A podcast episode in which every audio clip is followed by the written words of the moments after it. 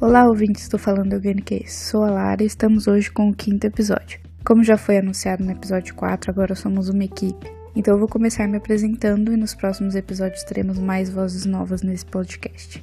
Me chamo Lara Marcato, sou aluna do terceiro ano do curso de Química na PUC Campinas, faço iniciação científica na área de biosensores e sou apaixonada por Química Orgânica. O tema do episódio de hoje é divulgação científica. Estamos vivendo uma pandemia e recebemos informações novas a cada dia sobre o vírus, remédios e tratamentos, o número de casos e entre outros. Mas quantas delas são realmente verdadeiras? Quantas vezes por dia não nos deparamos com fake news? E os vídeos que o tiozão manda no grupo da família sobre a cura do coronavírus sem nenhum embasamento científico?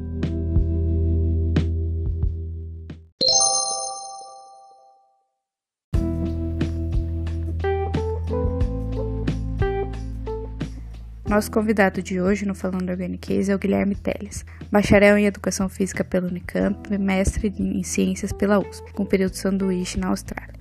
Atualmente desenvolve o projeto intitulado Efeitos de Treinamento Combinado na Expressão de MicroRNAs Circulantes em Mulheres com Câncer de Mama no doutorado pela USP. Ele é divulgador científico no canal do Gui no YouTube, é vencedor nacional do FameLab Brasil, do primeiro prêmio Vídeo Pós-Graduação USP, do prêmio Vídeo Pós-Graduação no Combate à Covid-19 da USP e do concurso Valorize Seu Talento 2019 no Banco do Brasil. Além disso, é orientador do PoliScience, projeto de iniciação científica para ensino médio desenvolvido no Colégio Poliedro de Campinas.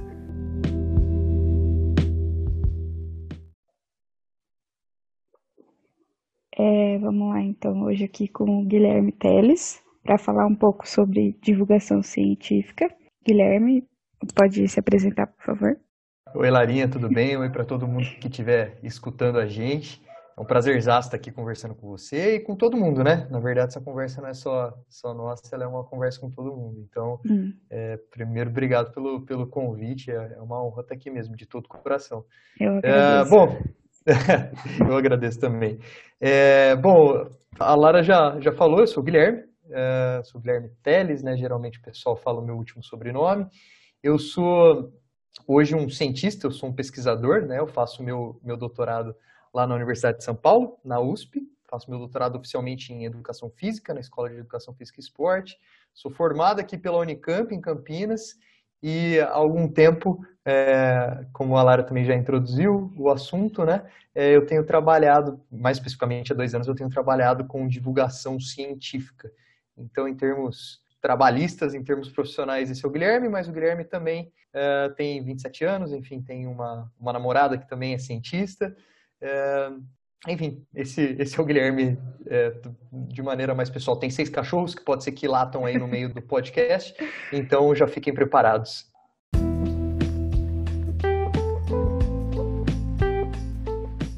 Como você já falou que você trabalha hoje com divulgação científica, você tem um canal no YouTube e uma página no Instagram, né? Mas eu queria saber o que, que te levou a criar esses canais que passou pela sua cabeça que seria legal criar esse tipo de canal e tal?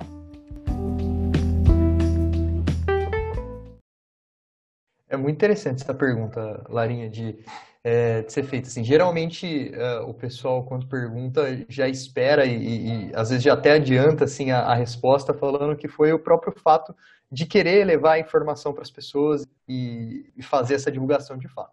Uhum. Isso também, obviamente, isso foi a, o motivo a essência do motivo.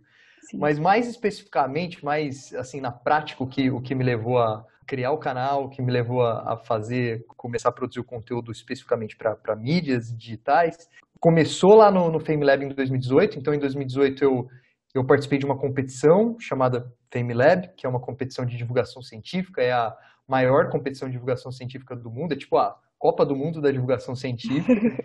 e é, é muito interessante pensar, porque literalmente ela acontece em vários, é, em vários países separadamente, uhum. e cada um tem sua etapa nacional, e depois os, os vencedores representam os seus países na etapa internacional lá na Inglaterra. É bem uma Copa aí, mesmo. é bem uma, é literalmente, Larinha, é literalmente uma Copa do Mundo. E aí eu fiquei sabendo disso por, por coincidência, me mandaram por e-mail, acho que meu orientador mandou.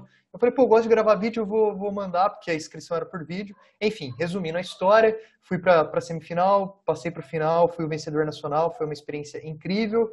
É, E daí para frente, fiquei muito empolgado com esse mundo. Participei de outras competições, só que daí eu fui para a Austrália, deixei isso um pouco de lado. E quando eu voltei do meu estágio de pesquisa, uh, isso tinha ficado parado. Eu tinha muita coisa ainda para fazer para terminar do mestrado, tirando algumas entrevistas, tirando os outros concursos que eu participei, isso tinha ficado meio parado. E aí no final do ano passado, no final de 2019, apareceu um concurso, um outro concurso de, de divulgação também, só que agora da USP.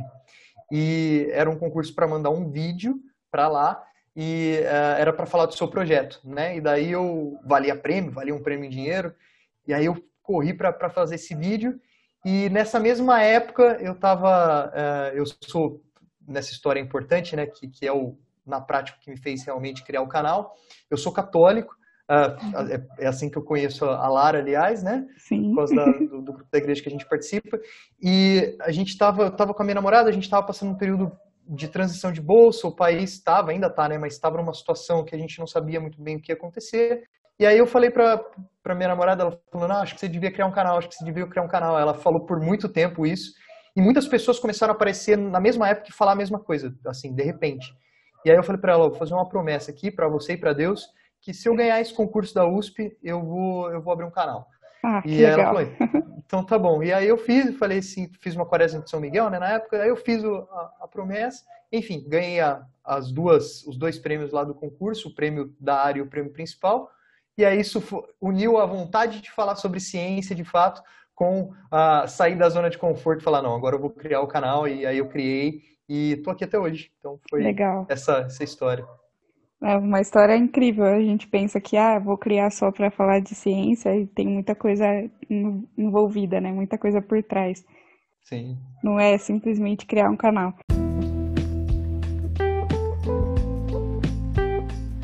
Queria saber com as suas palavras, a gente, todo mundo tem uma opinião sobre isso, mas com as suas palavras, qual a importância de estar divulgando, principalmente nas mídias sociais, né? Que é uma coisa que a gente vive mexendo o dia inteiro.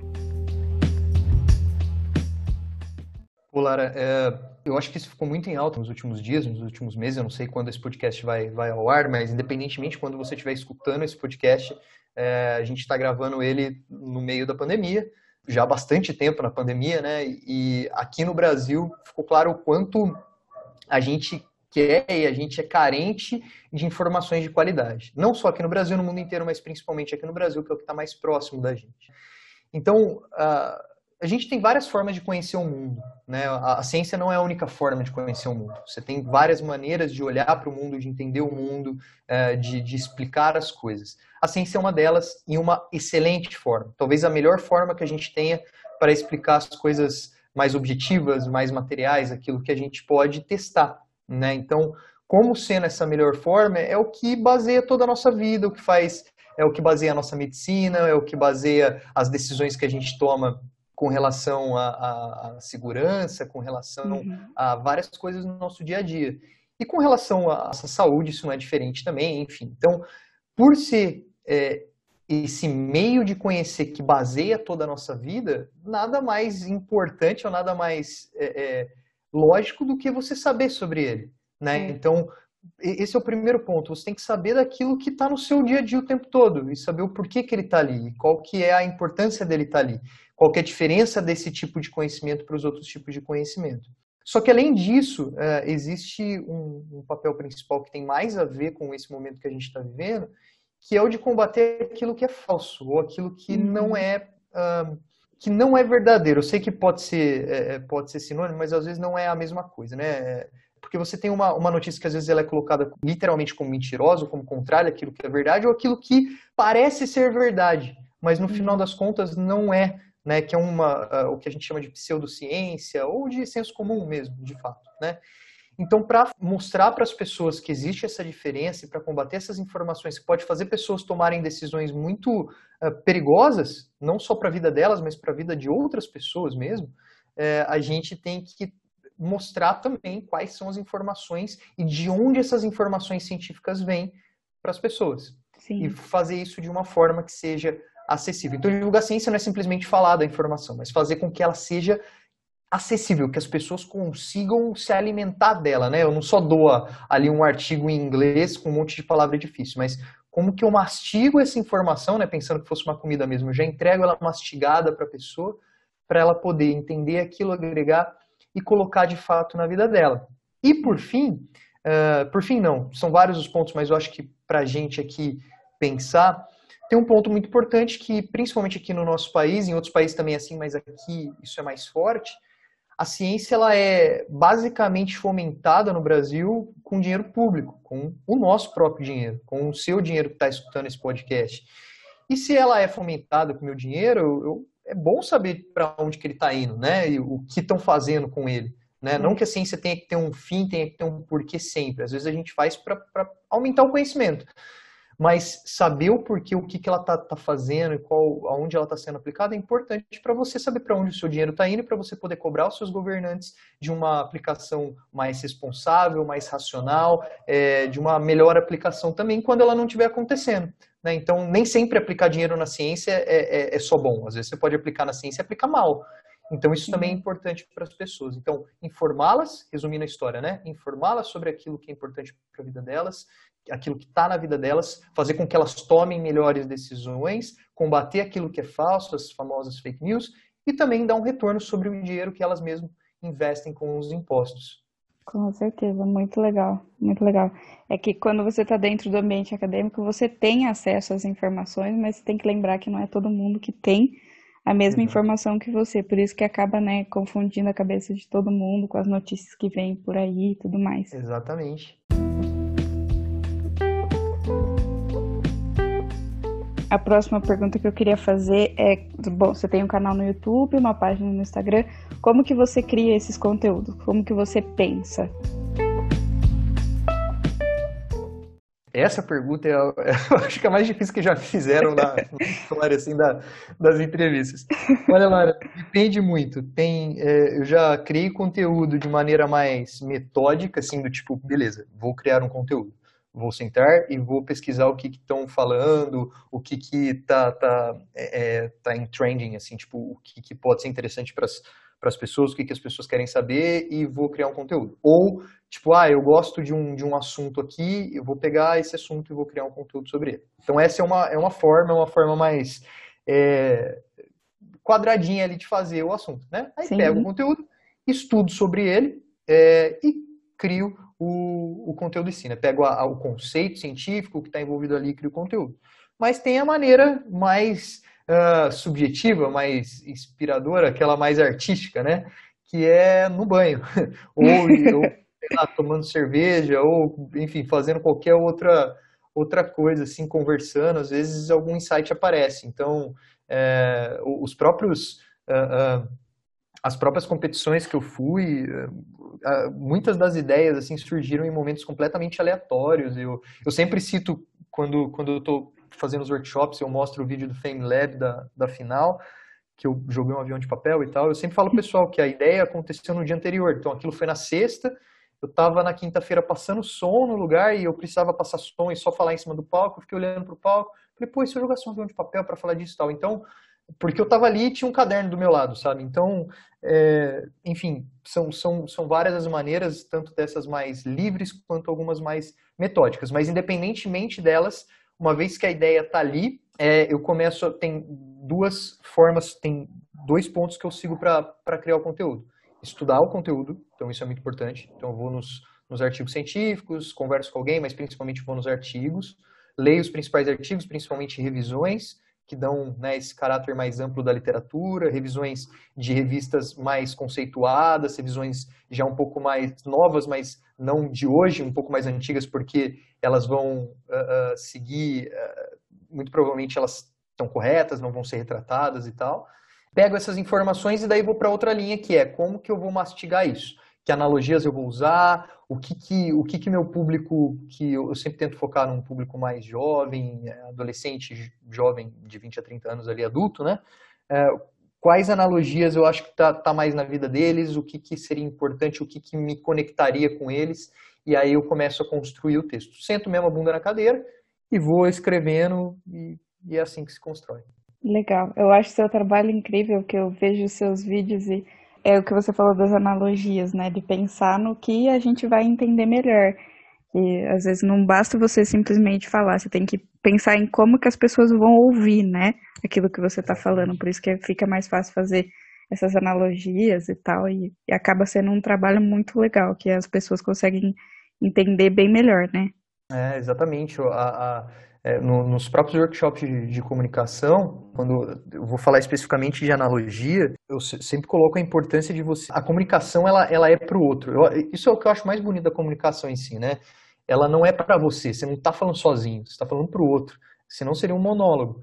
Uhum. E como você está falando para o outro, ela é, uma, ela é um processo de doação completa, um processo que, se você quer se fazer entendido, se você quer passar uma mensagem bem passada, né, no sentido de ser eficiente, da pessoa entender, você tem que partir do outro. O que, que o, que está na cabeça do outro?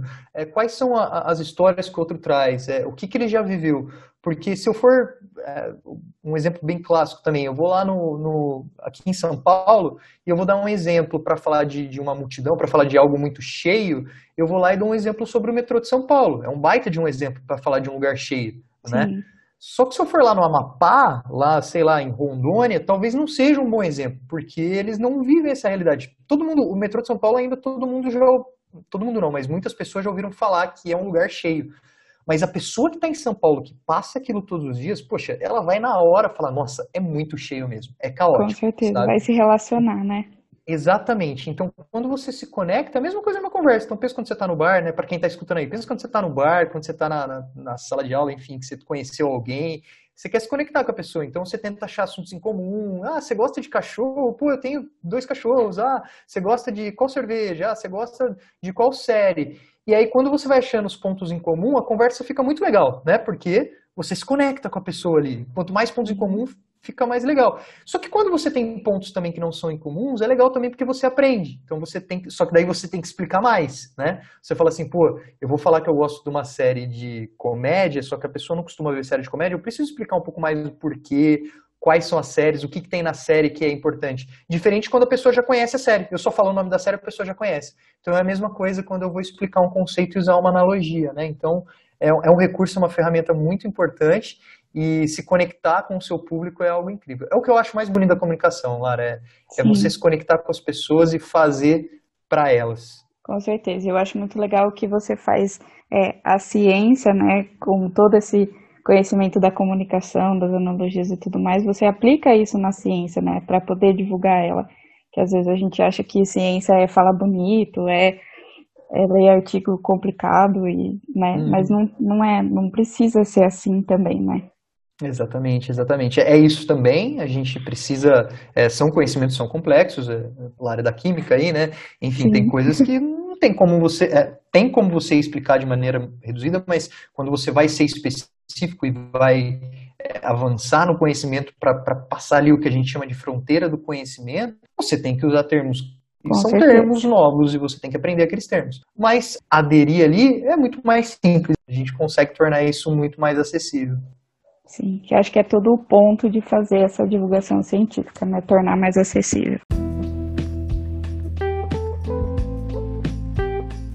Então, vou fazer a última pergunta, que não é exatamente uma pergunta, é, eu queria pedir para você deixar uma dica que você acha essencial para quem tem vontade de começar, né, de criar um canal, alguma coisa do tipo.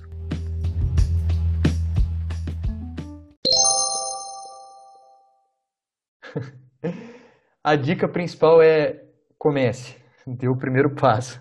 Eu acho que a minha história lá no começo deixa isso muito claro, sabe, Lara? Às vezes a gente posterga as coisas, às vezes a gente tem um, uma vontade de fazer algo e, e, a gente simplesmente não faz, porque a gente não faz, porque a gente deixa para amanhã. A nossa geração tem muito essa característica, né? Ah, amanhã eu, eu, eu caso, amanhã eu vou ter filho, amanhã porque quando eu tiver o emprego, porque quando eu tiver. Enfim, se organizar e projetar suas coisas, é, é, deixar tudo da melhor maneira possível para que é, você consiga fazer muito bem é essencial, não é isso que eu estou dizendo. Mas às vezes a gente posterga e não faz. Então, se você tem condições, consegue dedicar um tempo para isso, faça, comece a fazer, se propõe a fazer. Né, é, é, pegue a sua câmera, todo mundo, praticamente todo mundo hoje que, que, que tem acesso à, à, internet tem uma câmera no celular, então consegue gravar. Eu estou gravando essa semana, de novo, eu não sei quando que esse vídeo vai, esse, esse podcast vai ao ar, mas eu estou gravando, eu estou mexendo no vídeo agora é, para postar no meu canal com dicas para gravação de vídeo, então muito provavelmente quando você escutar já vai estar tá lá, disponível também, então é um bom start. Tem outros vídeos também que são incríveis que, que dão essas dicas mas comece. E procure algo que, te, que você goste de falar, um assunto que você curta mesmo, sabe? Algo que te faça, é, é, que faça seus olhos brilharem quando você estiver falando, porque aí você vai passar isso para as pessoas, vai ser mais fácil de você passar essa empolgação para as pessoas, e aí as pessoas vão se empolgar junto com você. E também vai ser mais fácil de você saber sobre aquilo que você vai estar tá falando, né? Então, é, existe uma responsabilidade quando você vai fazer uma divulgação científica, é diferente de gravar um blog qualquer, de qualquer outro canal. Uh, é, um, é, uma característica diferente porque o conteúdo ele tem que ser preciso. Apesar de ser mais simples, ele não deixa de ser preciso. Então, por ter essa responsabilidade, você vai ter que gastar esse tempo ou se dedicar estudando algo. E nada melhor que estudar algo que você goste. Então, procure algo que você goste e comece a fazer. Comece a fazer porque se você sair da sua zona de conforto, se você sair dessa inércia, o resto fica todo mais fácil. Não deixe para amanhã o que você pode fazer hoje de fato. E por último, Larinha, era uma dica só, né? Mas foram duas. É, de boa. Por último, uh, faça com muita, muita, muita humildade.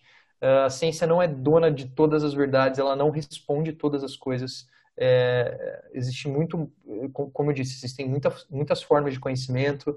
Uh, não, não coloque a ciência num, num pedestal que ela vai acabar ficando inatingível. Porque daí, por mais que você use as melhores analogias, uh, os melhores, as melhores animações nos seus vídeos, nas suas falas, você vai colocar ela num pedestal tão alto que ela vai ficar tão ina inalcançável que você não vai conseguir se conectar de fato com as pessoas. Né? Então, é, independentemente do que você for falar, qual assunto for e como você for falar, faça com bastante humildade realmente trazendo a ciência como algo extremamente importante, mas algo que é nosso, né? algo que é do cientista, mas algo que é para as pessoas. E se é para as pessoas, faça de fato para elas, com muito amor, com muito carinho.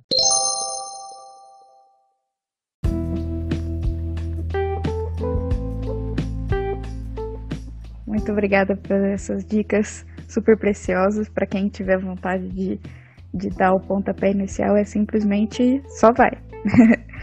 É, eu vou deixar, a gente vai deixar na descrição o link para o canal do Gui, que é literalmente canal do Gui, né? e para o Instagram também. Queria agradecer sua participação, Gui, sua disponibilidade em gravar com a gente e pelas dicas, pelo conhecimento que você compartilhou com a gente. Eu que agradeço, Lara. Agradeço todo mundo também que dedicou um tempo para escutar o, o podcast. Escutem também os outros, uh, os outros episódios. Tenho certeza que tá tudo sensacional. Vocês vão gostar pra caramba. É, conheço o canal. Se vocês tiverem qualquer dúvida, não hesite em mandar mensagem lá no Instagram, manda inbox. Eu super respondo, fico muito feliz de responder. É, e se vocês quiserem saber mais sobre comunicação, seja lá o que for, só mandar mensagem lá que daí a gente troca uma ideia muito boa. Eu tenho certeza que vai ser incrível. Obrigado, Lara. Obrigado a todo mundo que está produzindo podcast. Parabéns para vocês. Essa iniciativa é sensacional. Obrigada, Gui.